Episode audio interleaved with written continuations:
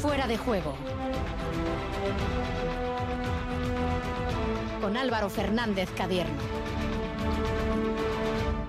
Gabón, ¿cómo estáis? Las 11 y cuarto desde miércoles 18 de mayo. Ahora mismo se juega la prórroga entre el Eintracht y el Rangers, la final de la Europa League. Empate uno entre escoceses y alemanes. Por cierto, muchos eh, palos, eh, muchas peleas en los prolegómenos de esta final que se disputa en el Sánchez Pizjuán, en Sevilla. Nosotros aquí en Fuera de Juego vamos a abordar esta noche la reforma de los estatutos del Atleti que serán debatidos el lunes en la Asamblea Extraordinaria. De hecho, hemos quedado con dos miembros de la comisión para que nos expliquen un poquito esos cambios más relevantes que traerían su aprobación. Sin dejar el Atlético, ya ha hablado Raúl García y la verdad es que el de Cizur ha sido muy claro cuando se le ha preguntado por Marcelino García Toral obviamente yo lo tengo muy claro. Todo lo que no sea que Marcelino siga el año que viene, para mí sería un, un hándicap, ¿no? Para mí es un entrenador que nos aporta muchísimo, que nos conoce perfectamente. Es que no hay otra opción. yo hablo de lo que he visto desde dentro. Obviamente si yo convivo al día a día, tengo muchísima más información de la que tenéis vosotros o la que tiene la gente que no está en el, en el vestuario. Creo que estoy en situación para decirte que creo que es el mejor entrenador que podemos tener. En pelota hoy ha tenido lugar la elección de material para la final del manomanista de promoción que se va a disputar el sábado en el Labrit, una final de la que hablaremos con uno de los eh, protagonistas, con Iker Salaverría. Sin novedades en el Giro de Italia, en nueva volata con victoria final para el italiano Alberto Dainés, el andaluz Juanpe López continúa con la maglia rosa. Y a las puertas de la Final Four de baloncesto estaremos en Belgrado en busca de la última hora para esta competición. Ahí está Nacho Mendaza. Por cierto, también mañana comienza el PGA en Estados Unidos, el segundo grande con la presencia de John Ram. Y ya sabéis que como siempre tenéis a vuestra disposición el WhatsApp de Radio Euskadi el 688-840-840 para hablar de lo que queráis para hablar, por ejemplo, de la final de pelota, de golf, de la Final Four, en fin, como siempre, de lo que os apetezca, con respeto. 688-840-840. Estamos en Fuera de Juego con Javi Martín, en la técnica, hasta las 12 en punto de la noche, en Radio Euskadi y en Radio Vitoria.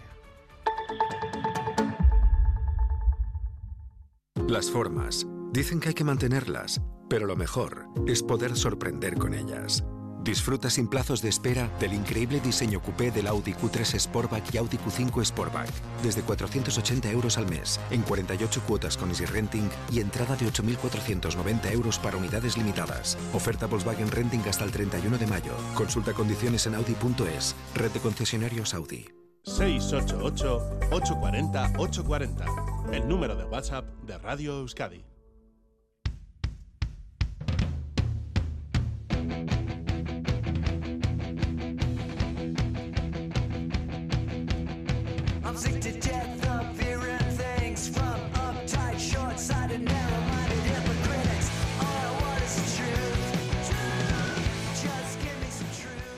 Bueno, hablamos del Atleti que celebra este próximo lunes la asamblea extraordinaria en la que se van a aprobar o no la reforma de los estatutos. De hecho, una comisión formada por cinco miembros lleva ya más de dos años trabajando en un borrador en el que, atención, se han realizado en torno a 140 reuniones, han participado del orden de 2.000 socios, eh, más de 300 enmiendas, es decir, un montón de, trabajo que se va a poner encima de la mesa eh, este próximo lunes. Tenemos con nosotros a dos de los miembros de la citada comisión. Aner Uriarte, ¿qué tal? Gabón Aner. Gabón, bye. Y Josu Arteta. Hola Josu, bienvenido. Gabón. Bueno, lo primero que os tengo que preguntar es por qué es tan importante la aprobación de los nuevos estatutos. En otras palabras, eh, ¿qué pasaría si el lunes, por ejemplo, ANER, eh, no reciben el apoyo de los dos tercios de compromisarios? Bueno, yo creo que estamos en un momento clave de, la historia del Atleti. Eh, llevamos dos años y medio tratando de ofrecer un proyecto de reforma de unos estatutos que claman por su reforma. Eh, hay partes de los estatutos actualmente vigentes que gritan que tienen que ser reformados. Y llevamos un periodo, como he dicho, de dos años y medio, intentando trasladar a este proyecto lo que la masa social, lo que los socios compromisarios nos han pedido. Es decir, hemos hecho un esfuerzo de participación muy grande en ese sentido. Estamos en un momento clave, porque claro, el tema es que la, para la reforma de estatutos hay una mayoría cualificada, desde mi punto de vista, excesiva, que son dos tercios. Y necesitamos ese 66,7%. Si no lo sacáramos, pues nos quedamos anclados en el pasado. Se quedan unos estatutos anticuados y que, repito, claman por su reforma. Eh, llevamos eh, no sé, 15, 20 años escuchando que los estatutos actuales del Athletic, los vigentes, están obsoletos. En todo este número de reuniones y aportaciones que habéis tenido con los socios, ¿ha habido alguno que diga que no es necesario modificar los estatutos actuales o ese punto de partida de necesidad de cambiarlos existe de manera, yo diría que prácticamente unánime. Yo creo que es generalizada la, la inquietud que existe dentro tanto de los compromisarios como de la, del socio de a pie la necesidad que tiene el club de darse unas normas nuevas, unas normas que se acomoden al siglo XXI, unas normas que no nos dejen anclados en los años 90, que es de donde vienen estos estatutos, y más y me cuando estamos viendo que otros clubes como el Barcelona, Real Madrid, como los Asuna muy recientemente, han procedido a actualizar sus estatutos. De hecho, los Asuna bueno, hemos, hemos trabajado y hemos mirado un poco los estatutos de los que partían y los estatutos actuales que han renovado. Y bueno, el Osasuna consiguió una reforma únicamente consiguiendo tres votos negativos. Yo creo que es algo generalizada la, la, inquietud y así se manifiesta. En el día a día, en la calle, todo el mundo oímos que es necesario una reforma estatutaria para dar pie pues desde los medios telemáticos que ahora se pueden emplear para dar un equilibrio nuevo a, los organismos que componen el propio club. Es una oportunidad única y estamos dando un poco voz, plasmando en escrito lo que se nos está planteando por parte no solo de los compromisarios, sino de los propios socios. A la pregunta que tú decías, se nos han acercado muchos, muchos socios, 2.000 se cuantificaba, y muchos compromisarios. Yo creo que hemos llegado a hablar con entre 400, 500 compromisarios, hemos tenido muchas reuniones. De todo lo que hemos recibido, valorando todo lo que hemos recibido, es muy positivo. Hay muchos socios y socios compromisarios que están de acuerdo y muchos otros que no están de acuerdo en todo, pero hacen una crítica responsable en el sentido de que dicen, bueno, mira, yo no estoy de acuerdo con este punto, pero yo creo que en un cómputo global estos estatutos, este proyecto, mejoran mucho los estatutos actuales y voy a votar que sí. De verdad, hemos recibido, de, las aportaciones que hemos recibido, muy pocos, me atrevería a decir hasta residual, muy pocas opiniones en contra en la en, frente a la totalidad de los estatutos. De verdad, eso es, una impresión que tenemos porque, y perdonad, nadie en la masa social del Atleti y nadie entre los socios compromisarios puede decir que no se le ha atendido por la comisión. Todo el que ha querido ha venido y ha sido recogido su, su opinión, se le han dado argumentos. Obviamente no hemos aceptado todo, porque entre otras cosas muchas veces las eh, cosas que nos piden son contradictorias, contradictorias entre sí. Pero a todo el mundo le hemos escuchado, le hemos atendido y le hemos dado razones. Y luego, por supuesto, hemos recogido muchas aportaciones que nos han hecho. Además, con la particularidad, perdona, que si se aprobasen estos estatutos, lógicamente la posibilidad de una posible reforma parcial o total de los mismos sería mucho más fácil. Pasaremos de dos terceras partes que existe actualmente a tres quintas partes, es decir, de un 66,66 a un 60, que parece que es poco, pero la verdad es que es bastante. Sería mucho más flexible la, la nueva. Eso es. Eh, extrapolando estos datos de, de socios que se os han acercado, que han participado, la sensación que da es que deberían de salir adelante, ¿no? Pese a, esa dificultad que entraña el, alto porcentaje necesario para ello, ¿no? Sí que habéis mandado también esos mensajes, no sé si es excesivo decir apocalípticos, ¿no? Pero eh, tengo aquí apuntado riesgo de crisis institucional, club debilitado, dar una imagen de falta de acuerdo. la situación es complicada también, ¿no? Sí, a ver, eh, yo en principio soy optimista, razonablemente optimista muchas veces con el Atleti somos optimistas, ¿verdad? Empezamos bien la temporada, decimos este año lo conseguimos todo y luego te dan un sopapo. Pero sí que soy optimista. Obviamente estamos en la realidad y eh, cuando uno tiene que conseguir, o unos, perdón, tenemos que conseguir una mayoría de dos tercios, pues existe la posibilidad de que no se consiga, porque es una mayoría muy importante. Entonces, el mensaje, pues apocalíptico, no sé si apocalíptico quizás es excesiva la expresión, pero si el Atleti en 10 años, 15 años, al tercer intento, no es capaz de reformar unos estatutos del siglo pasado anticuados, pues tenemos un problema institucional. Yo digo que si esto se aprueba el 24, somos un club eh, con más fortaleza, más potente institucionalmente. Si no lo aprobamos, lo seremos con menos, porque somos incapaces de ponernos de acuerdo. Somos mucho de, poner etiquetas eh, a las cosas. Se puso etiqueta y la tiene a los estatutos actuales de Fernando Lamíquiz. Se puso la etiqueta a la primera intentona de reforma los estatutos que presentaba Fernando García Macua, posteriormente los de Josu Rutia, y ahora se le pone la etiqueta mm, de Aitor Elizegui. Aitor Elizegui no ha tenido demasiado respaldo en, las asambleas de, compromisarios. ¿Se puede explicar o hacer llegar a la gente que no son los estatutos de Aitor Elizegui, sino que son los estatutos del Athletic Club? Es que, como bien has dicho, son los estatutos del Athletic Club. Desde un principio nosotros hemos dicho y hemos diferenciado que con independencia de que estatutariamente hablando el presidente del Atleti tiene que ser a su vez presidente de la comisión, estos no son ni los estatutos de Aitor Elizegui, ni los estatutos de ANER, ni los estatutos de Yosu. Son los estatutos que plantea la comisión para que sean aprobados por los representantes, en este caso los compromisarios, que eh, tienen que dar dos terceras partes, pero está clarísimo desde un primer momento, tanto Aitor como nosotros hemos dejado claro que estos no son estatutos de Aitor Elizegui. Son los estatutos que se ha hecho por parte de una comisión para que sean aprobados por los compromisarios para que se representen en los estatutos del Atleti. Yo que he estado en todas las reuniones, en prácticamente en todas, igual hemos faltado alguna por enfermedad con la pandemia esta que hemos tenido, ¿no? Pero básicamente hemos estado todos en el 90 y mucho por ciento. Aitor Elizigui ha sido uno de cinco más y todas las eh, cuestiones que se han debatido, que se han aceptado y que se han descartado, se hacían en función del bien del atleti, por encima de cuál fuera la junta directiva. Si no digo tanto del comportamiento dentro de la propia comisión, sino muchas veces de las valoraciones que se hacen hacia afuera, ¿no? que claro, eh, pueden correr el riesgo de, de etiquetar eh, un producto, eh, en este caso. Incluso ha facilitado a Aitor Elizegui desde el momento en que ha presentado la dimisión conjuntamente con toda la Junta Directiva, ya no va a ser el presidente del Atlético cuando se vayan a, aprobar estos estatutos, porque yo soy no razonablemente optimista, sino soy muy optimista. Oye, unos estatutos que van a tener que recibir el aval de 1.206 compromisarios, que van a recortar en el cierta medida. El 66% de los asistentes. Están llamados, pero que van a recortar efectivamente parte del poder actual del compromisario. Se habla también de esa asamblea plenaria. Eh, ¿Pueden convivir fácilmente ambas figuras, la asamblea plenaria, el mantenerse los compromisarios? ¿Cómo van a convivir o cómo convivirían ambas, ambas estructuras? yo es que eh, discrepo de que se recorte el poder del compromisario. ¿eh? Es decir, nosotros diseñamos una asamblea plenaria una segunda asamblea, que en realidad le da nombre a algo que funciona, porque eh, se organiza para votar cada cuatro años a, los presidentes. Y yo entiendo que este diseño de la asamblea plenaria, esas competencias específicas de la misma y esa posibilidad de, traspaso de decisión de la asamblea de compromisarios a la asamblea plenaria con unos mecanismos ágiles, no recortan la, la posición del socio compromisario, le fortalecen.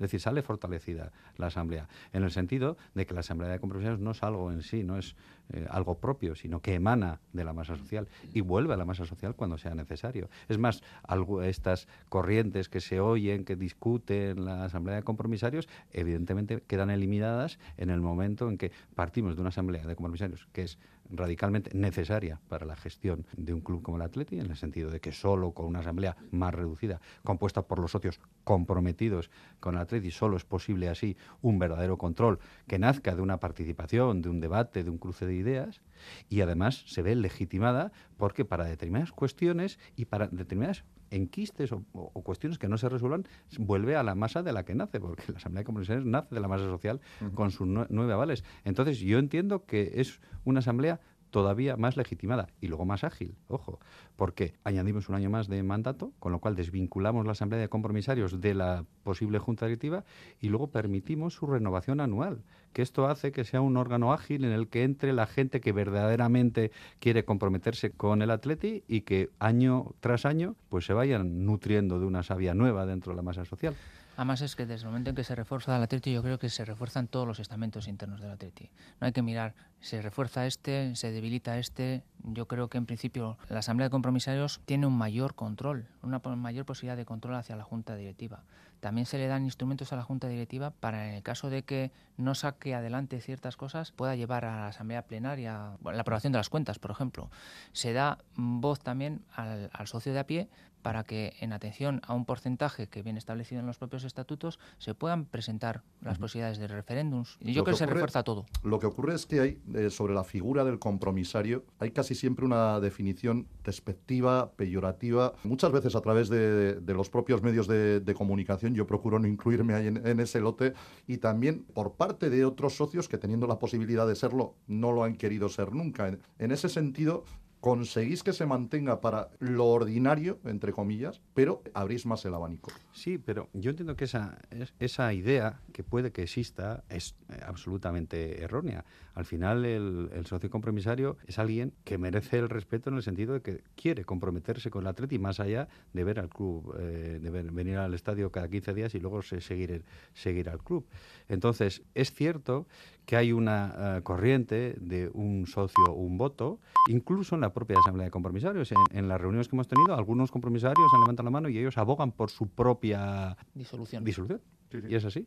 Pero es que nosotros consideramos que este nivel de compromiso que tiene el compromisario medio es importantísimo para la gestión de un club que es de todos los socios. Y entonces, no me cabe a mí en la cabeza, mira que le hemos dado vueltas, pero no me cabe a mí en la cabeza que una asamblea plenaria de 44.000 socios gestione cada año ordinariamente todas las cuestiones comunes del Atleti. Sí me cabe en la cabeza que determinadas, para determinadas cuestiones se pronuncie. ¿eh? Se da además mayor facilidad para poder ser socio compromisario. Ahora la recogida de firmas es personal, luego se va a poder hacer en vía telemática. Es anual también. Es anual, es decir, no tienes que esperar los cinco, años, Eso es, y cada uno va a su ritmo. Es decir, en el momento en que es nombrado compromisario va a estar cinco años y no va a tener que esperar a otro periodo electoral. Bueno, llevamos, como decís, eh, o lleváis dos años de reuniones, un montón de horas empleadas. Uno de los puntos que destaca es que se abre la posibilidad de, remunerar a presidente y directivos. ¿Cómo se articularía esto? Porque hasta ahora nunca ha sucedido y evidentemente sería un cambio importante ¿no? en el club. Vosotros habéis metido un millón de horas de manera altruista. De, gratis, ¿no? Lo cual, lo cual no significa que la gente que siga perteneciendo o sigan componiendo las juntas directivas no puedan seguir haciéndolo de forma altruista. Lo que damos es la posibilidad de que la junta directiva, en atención al compromiso que les puede llevar, compromiso se supone a todos los que son miembros de la junta directiva, pero el compromiso de dejación respecto de sus labores profesionales, pues puedan plantear, puedan plantear esa posibilidad a la asamblea de compromisarios y la asamblea de compromisarios es la que tiene que decir, es la última que tiene la palabra en cuanto a decisión respecto a si se retribuye o no se retribuye esos cargos de, la Junta. Y, solo un matiz aquí, eh, no es toda la Junta Directiva, sería el presidente y como mucho otro cargo directivo, siempre que se justifique, y en una idea bien clara, no lo hemos hecho de una forma caprichosa, en la idea de que hay muchas eh, personas dentro de la masa social del Atleti que pueden aspirar a ser presidentes, pero por su trabajo, por su el modo en que se gana la vida, no puede es incompatible. Es incompatible. Estamos buscando, en esa otra idea de la igualdad entre los socios, pues buscar estas eh, posibilidades.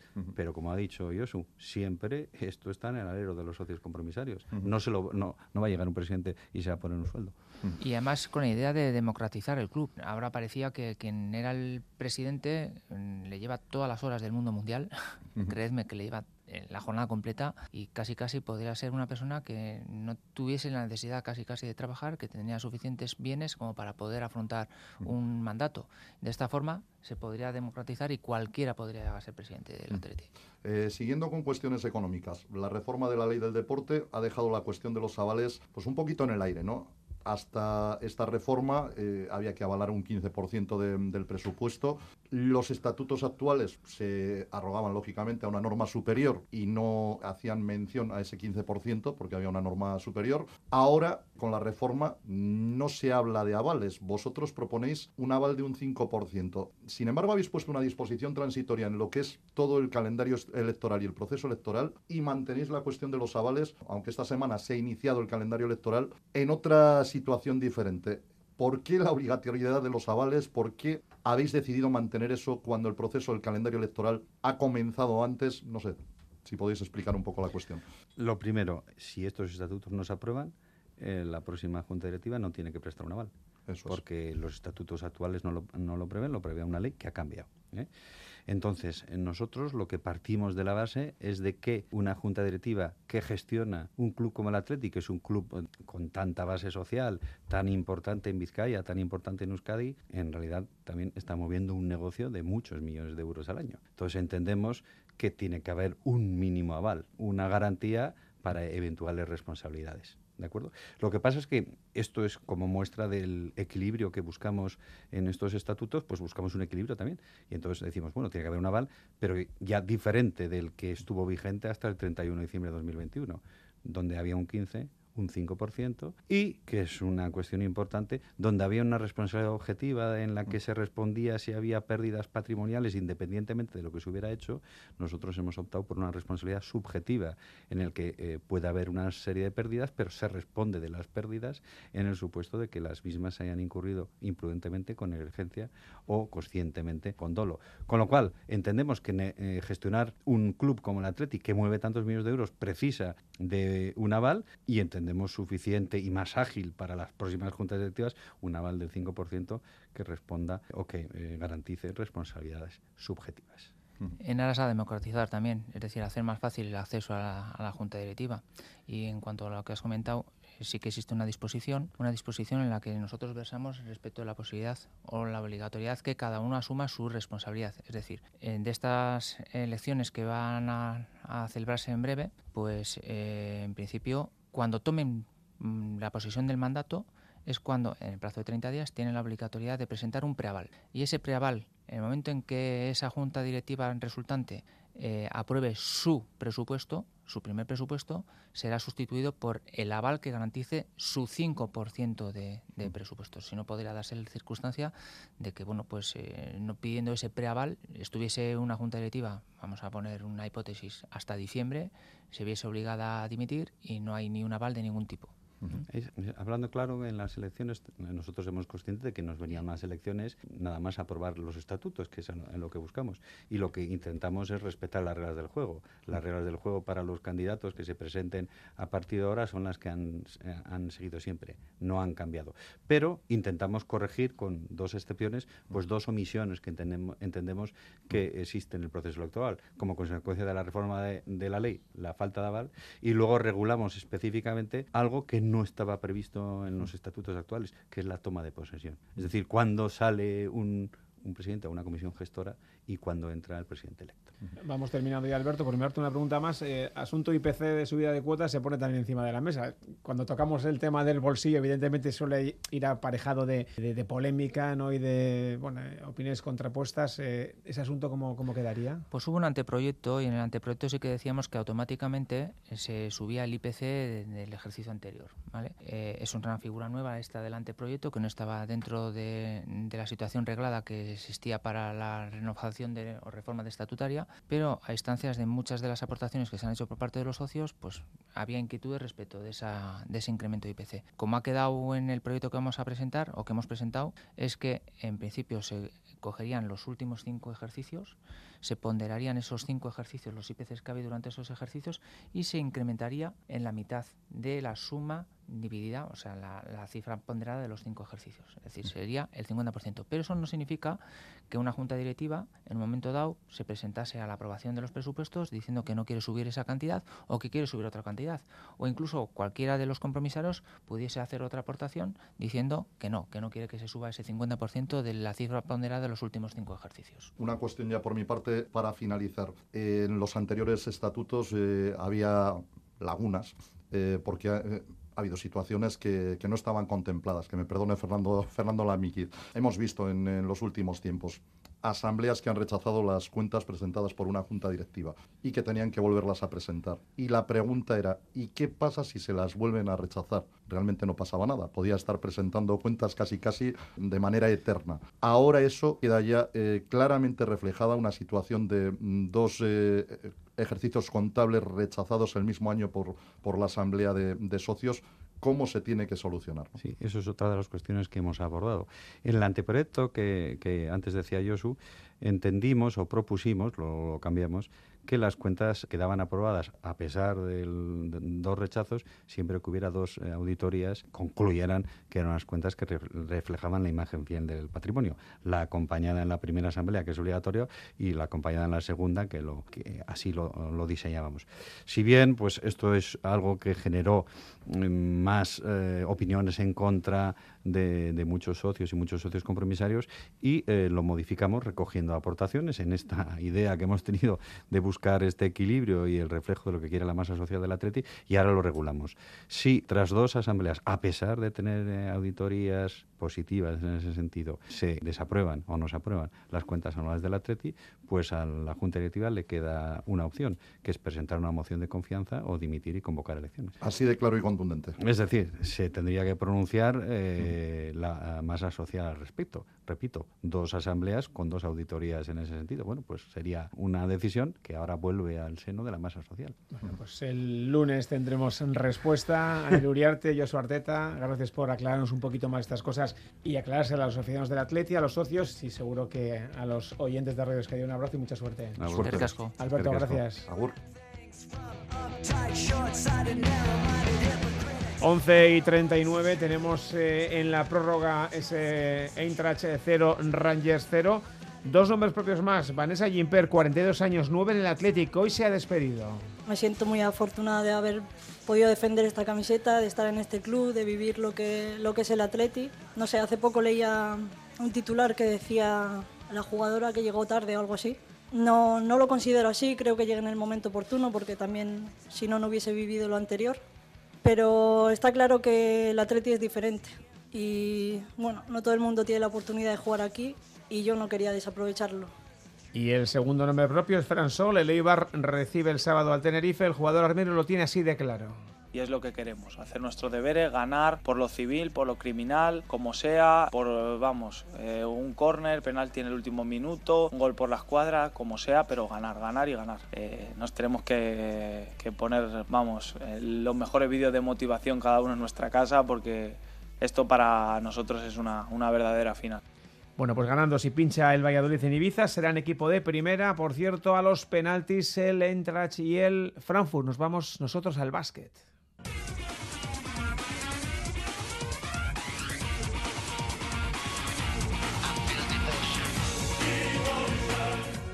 Y ahora hablamos de baloncesto, hablamos de la Euroliga, porque como sabéis, mañana tiene lugar el arranque de la Final Four en Belgrado y allí tenemos a Nacho Mendaza, eh, habitual colaborador con Radio Vitoria, también con nosotros con Radio Euskadi y a quien saludamos ya. Hola Nacho, ¿qué tal, Gabón?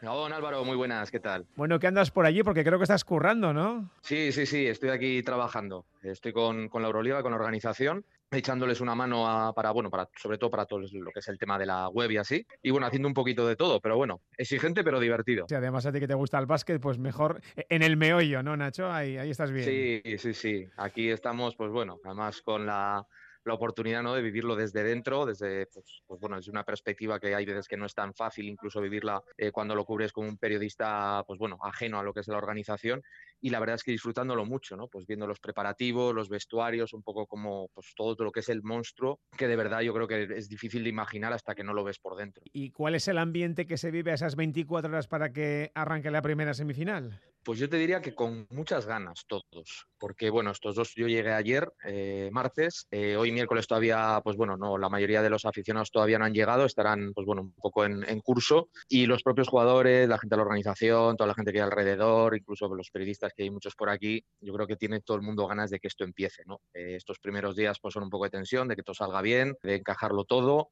eh, pero aquí a lo que hemos venido es a ver el baloncesto, ¿no? Y los jugadores a, a jugar, con lo cual yo creo que hay eso, pues esa extensa espera, ¿no? De, de que esto empiece y la verdad es que el, yo creo que el ambiente va a ser tremendo, ¿no? Después de dos años, uno sin Final Four y otro sin, sin aficionados, el Stark Arena que tiene cabida para casi 20.000 20 aficionados, pues puede ser algo realmente bonito. Oye, eh, semifinales a las 6, Olympiacos, eh, Anadolu, el Anadolu F es vigente campeón, repiten esta Final Four lógicamente, Olympiacos vuelve después de cinco años, tiene dos títulos en esta década, en el 12 y en el 13, ¿a quién vas como favorito? Pues no lo sé, lo veo muy igualado. Es que las dos semifinales me cuesta mucho decidir, ¿no? Si fuéramos un poco conservadores, diríamos que Efes, en el sentido de que, bueno, es el actual campeón. Yo creo que tiene una plantilla repleta de talento, no sé si la mejor de Europa, junto con el Barcelona, pero por ahí, por ahí. Y en principio, bueno, también tienen experiencia, ¿no? Muchos jugadores ya saben lo que está, lo que es eh, jugar aquí. Yo hoy en la rueda de prensa de, apertura, pues una de las cosas que se le preguntaban, ¿no? A Sein Larkin, recuerdo, pues un poco sobre el, equipo cómo venía. Y él decía que siguen teniendo hambre, que tienen hambre de, de título, de repetir, que es algo que hace mucho tiempo no se produce. Precisamente el último equipo, si no recuerdo mal, fue el Olympiacos. Y bueno, para mí podrían ser igual un poco los favoritos, pero Olympiacos va a venir aquí con, yo creo que unos 7.000, 8.000 o 9.000 aficionados. Las cifras no están claras porque hay mucha gente de por aquí, de, Serbia o de, lugares cercanos de Belgrado, que animan al Olympiacos y se espera que la mitad del pabellón sea rojo. Y eso, desde luego, les da un plus tremendo a un equipo que es todo corazón y tienen, desde luego, pues bueno, una de las defensas más fuertes de Europa. Y a las 9 tenemos ese Barça-Real Madrid, los merengues dirigidos por Pablo Lasso séptima final para el Vitoriano. Yo creo que llegan en el mejor momento de la, de la temporada, después de algunos problemas. Y el Barça, bueno, el Barça ha sido el mejor equipo de la liga regular. Repite Final Four. Me imagino que aquí tampoco te, te, cuesta mojar, como has dicho, ¿no? Te cuesta mojarte. Sí, sí, porque el clásico es difícil de vaticinar porque van, hay, hay muchos más factores que los exclusivamente baloncestísticos, ¿no?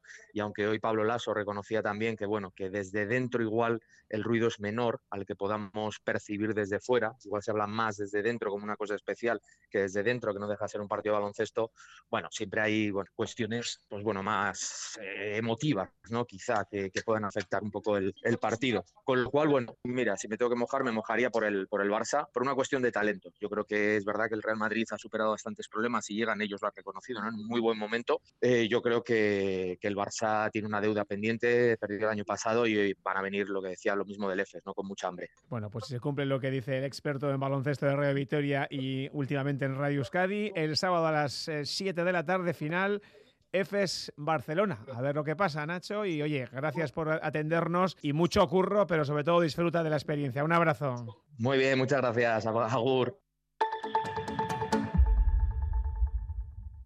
Las formas. Dicen que hay que mantenerlas, pero lo mejor es poder sorprender con ellas. Disfruta sin plazos de espera del increíble diseño coupé del Audi Q3 Sportback y Audi Q5 Sportback.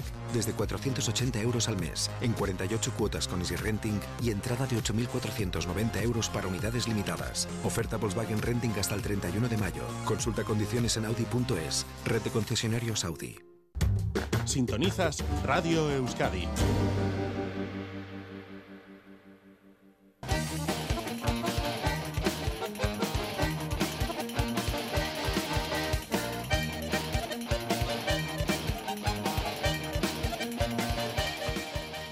Pelota, estamos como sabéis en la semana de la final del manomanista de promoción. La cita es el sábado en el Labrit. Allí se van a medir John Alberdi e Iker Salaverría. De momento esta mañana, esta mañana tenía lugar la lección de material y vais a escuchar lo que ha comentado al respecto de las pelotas el pelotari Azpeitierra.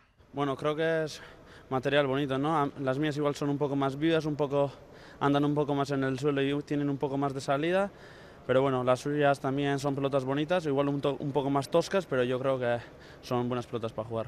Bueno, pues con John Alberdi hablaremos mañana o pasado, eh, antes de la final, lógicamente. Hoy, en cambio, lo hacemos con su rival, con Iker Salaverría. Opa, Iker, ¿qué tal, Gabón? Opa, Gabón, ahí. Bueno, pues a, a, John le ha gustado lo que ha encontrado en el cestaño. ¿A ti qué te ha parecido el material?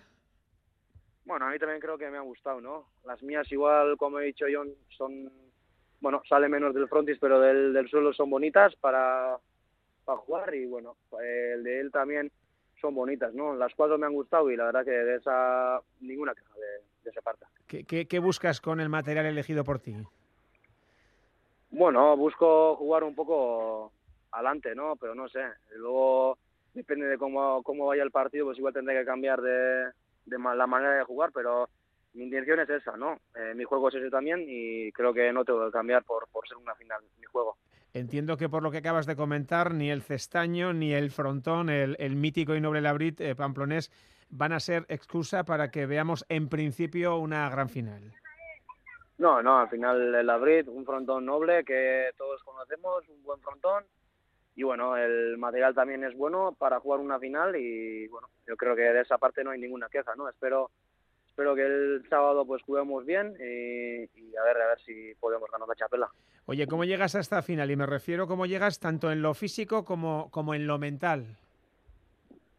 Bueno, de físico llego bien, sin ningún problema y mentalmente también bastante bien. Creo que lo estoy gestionando bastante bien, todavía estoy tranquilo.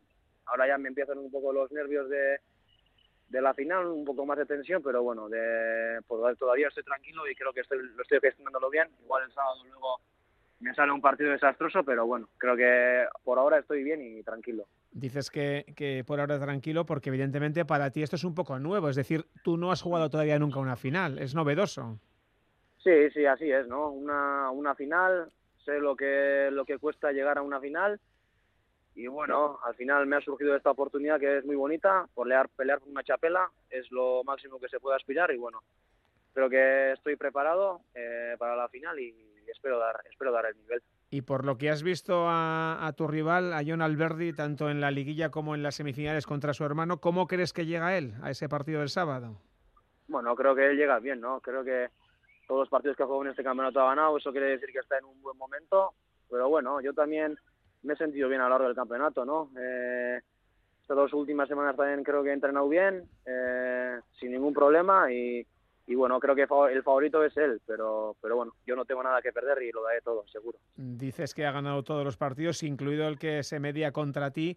Eh, ¿Te dice algo ese partido, ese resultado, o eso ya es agua pasada y no vale para nada? Bueno, yo siempre digo que no hay un partido igual, ¿no?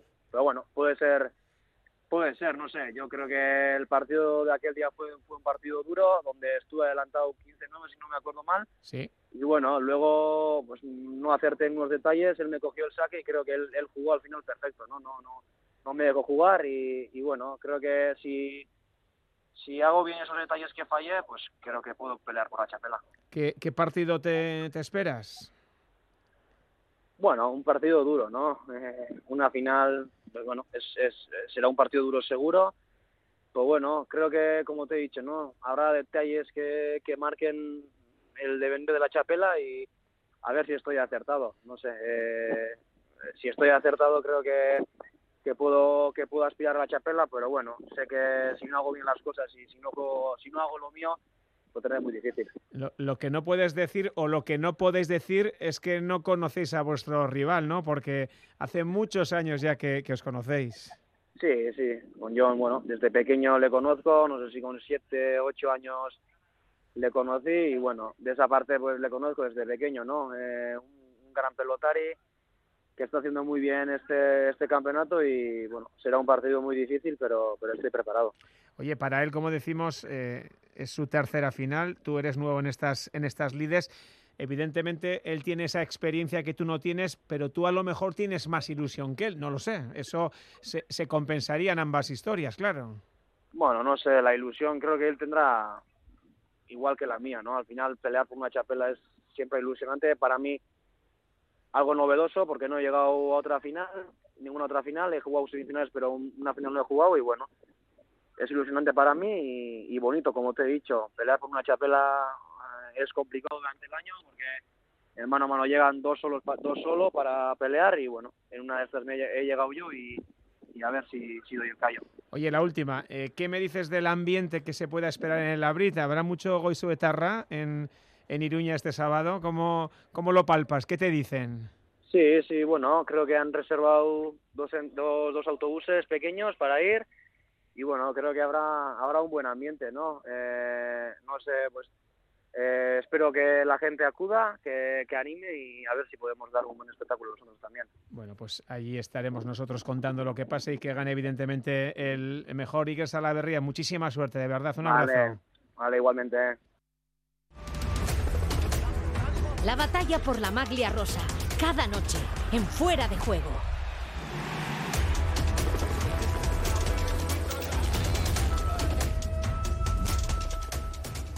Fuera de juego vamos con la ración diaria del Giro de Italia con Dani Caña. Hola Dani Gabón. Gabón Álvaro. Etapa hoy sin mayores historias.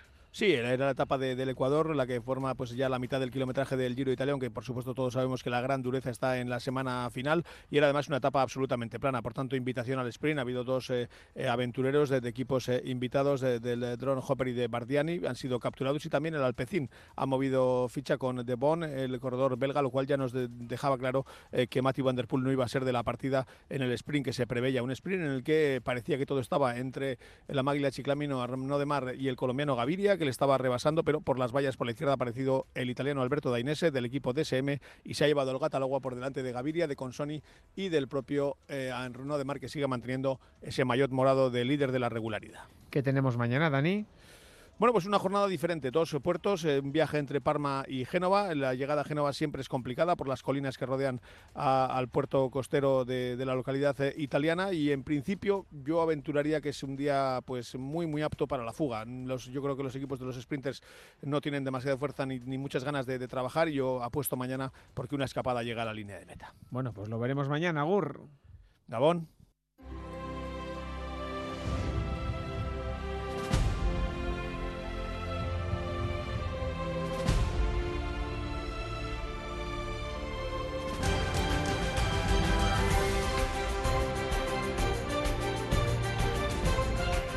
11 y 54, Luis Fernando Dadíe, Gabón. Gabón, buenas noches. Ya tenemos ahora mismo campeón de la Europa League. Pues sí, hace apenas 5 segundos que Santos Borré se ha convertido en el héroe del Eintracht de Frankfurt para conseguir este título en los penaltis. ¿no? En el último penalti se han tirado 10, eh, se han marcado 9 lo ha marcado el último Borrell, lo ha fallado, el único que ha fallado ha sido Ramsey, fíjate, el jugador posiblemente con más, más nombre, nombre de, del, Rangers, pero que ha entrado precisamente el último en el campo, porque ha entrado el minuto 117, a falta de dos minutos para terminar la prórroga y posiblemente igual ha entrado para lanzar este penalti que se ha convertido en el que ha fallado en esta tanda y el que, bueno, se convierte como un poco el culpable, entre comillas, de que gane el Intra de Frankfurt este, este título europeo que, bueno, se, le ha escapado entre las manos al, al Rangers, que lo ha tenido además en el minuto 117 en un disparo a bocajarro de Ken, que, Trapa salvado con la, con, la, con la pierna de manera inverosímil cuando se podía haber llevado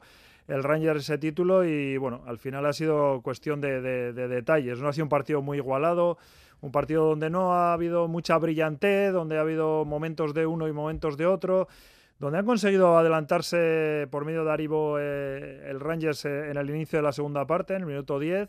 Un error eh, de la defensa, Tuta se ha, caído y se ha lesionado a la vez en la misma jugada y Aribo ha, ha aprovechado para batir atrás y poner 0-1. Eh, ha reaccionado el, el Eintracht, ha apretado, no sin hacer eh, muchas ocasiones, pero sobre todo por, por banda izquierda con Costi, que sigue siendo un jugador talentoso y de mucho recorrido, que ha puesto un gran centro de zurda, y Santos Borré ha sido el que, el que ha conseguido ese empate.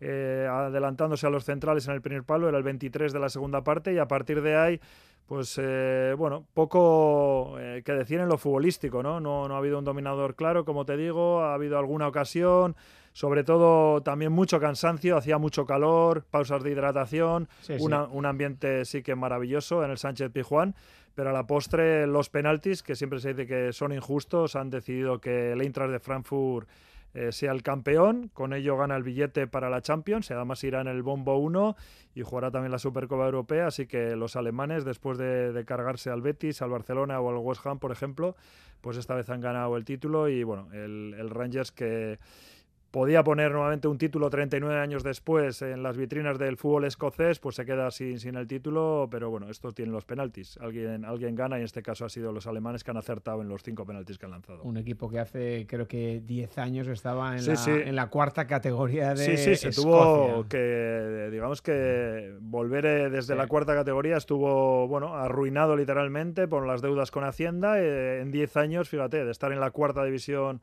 escocesa a estar peleando por un título europeo. Gran mérito del Rangers. Y bueno, en este caso el Eintracht, que también ha hecho una gran temporada en, la Euroliga, sobre todo, fíjate, aquí eliminatoria con el Barça, también frente al West Ham ha sido superior. Y curiosamente en Alemania pues está en mitad de la tabla. Y bueno, esto le va a permitir volver a Europa y volver, como digo, a la Champions. Y en, en líneas generales yo creo que el partido, bueno, nos ha defraudado un poquito en lo futbolístico, pero bueno, ya se sabe, hay mucha tensión, muchos nervios, no ha sido superior, yo creo que iba superior en el plano eh, técnico los alemanes, pero eh, el Rangers les ha, les ha hecho un partido duro, largo, les ha complicado mucho, pero al final, bueno, han conseguido el título en estos penaltis. la enhorabuena para la Eintracht y la enhorabuena también para el Rangers, que, que ha hecho una gran final y solo esos detalles, pequeños detalles, pues la han, privado de conseguir el título. Esperemos que la noche sea tranquila, cosa complicada en Sevilla porque ha habido incidentes graves. Sí, sí, posiblemente, pero bueno, al final ya se sabe que encima, bueno, eh, ha, reinado, digamos, la paz en, el campo, la verdad. Dentro, dentro, ha habido mucha deportividad, pero hay mucha gente demasiada afuera y bueno, habrá que controlar. Hasta cerca creo que son 7.000 policías los que tienen que controlar a, las más de 100.000 personas que han llegado de, Alemania y Escocia. Venga, Luis Feragur, agur. Venga, agur Álvaro. Agur como Garbiñe Muguruza, que ha caído en Rabat frente a la 85 del mundo italiana. Televisan 6-2-4-6-1-6. Y del Agur al Caixo, al golf, porque mañana arranca el PGA de Estados Unidos. Estará John Ran, el de Barrica. Comenzará su recorrido a las 8 y media de la tarde. Hay que hacerlo todo bien. Desde el tee hasta el green, juego corto, hierros, todo tiene que estar de manera muy, eh, muy buena. ¿no? Es, va a ser una lucha, pero bueno, es un campo que, a mí me gusta, que, considero que, comillas, me viene bien a mí, para mi tipo de golf, sobre todo desde el tee, así que con ganas.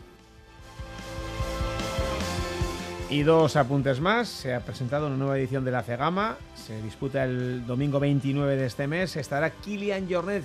¿Conseguirá su décima chapela? Bueno, pues lo sabremos. Y también buen marcador para Zuazo empatado ante el segundo en su casa en Málaga 29-29 ganaban por uno a falta de segundos las de Jaito. Es todo, nos vamos vía arte, agur, ondolo egin.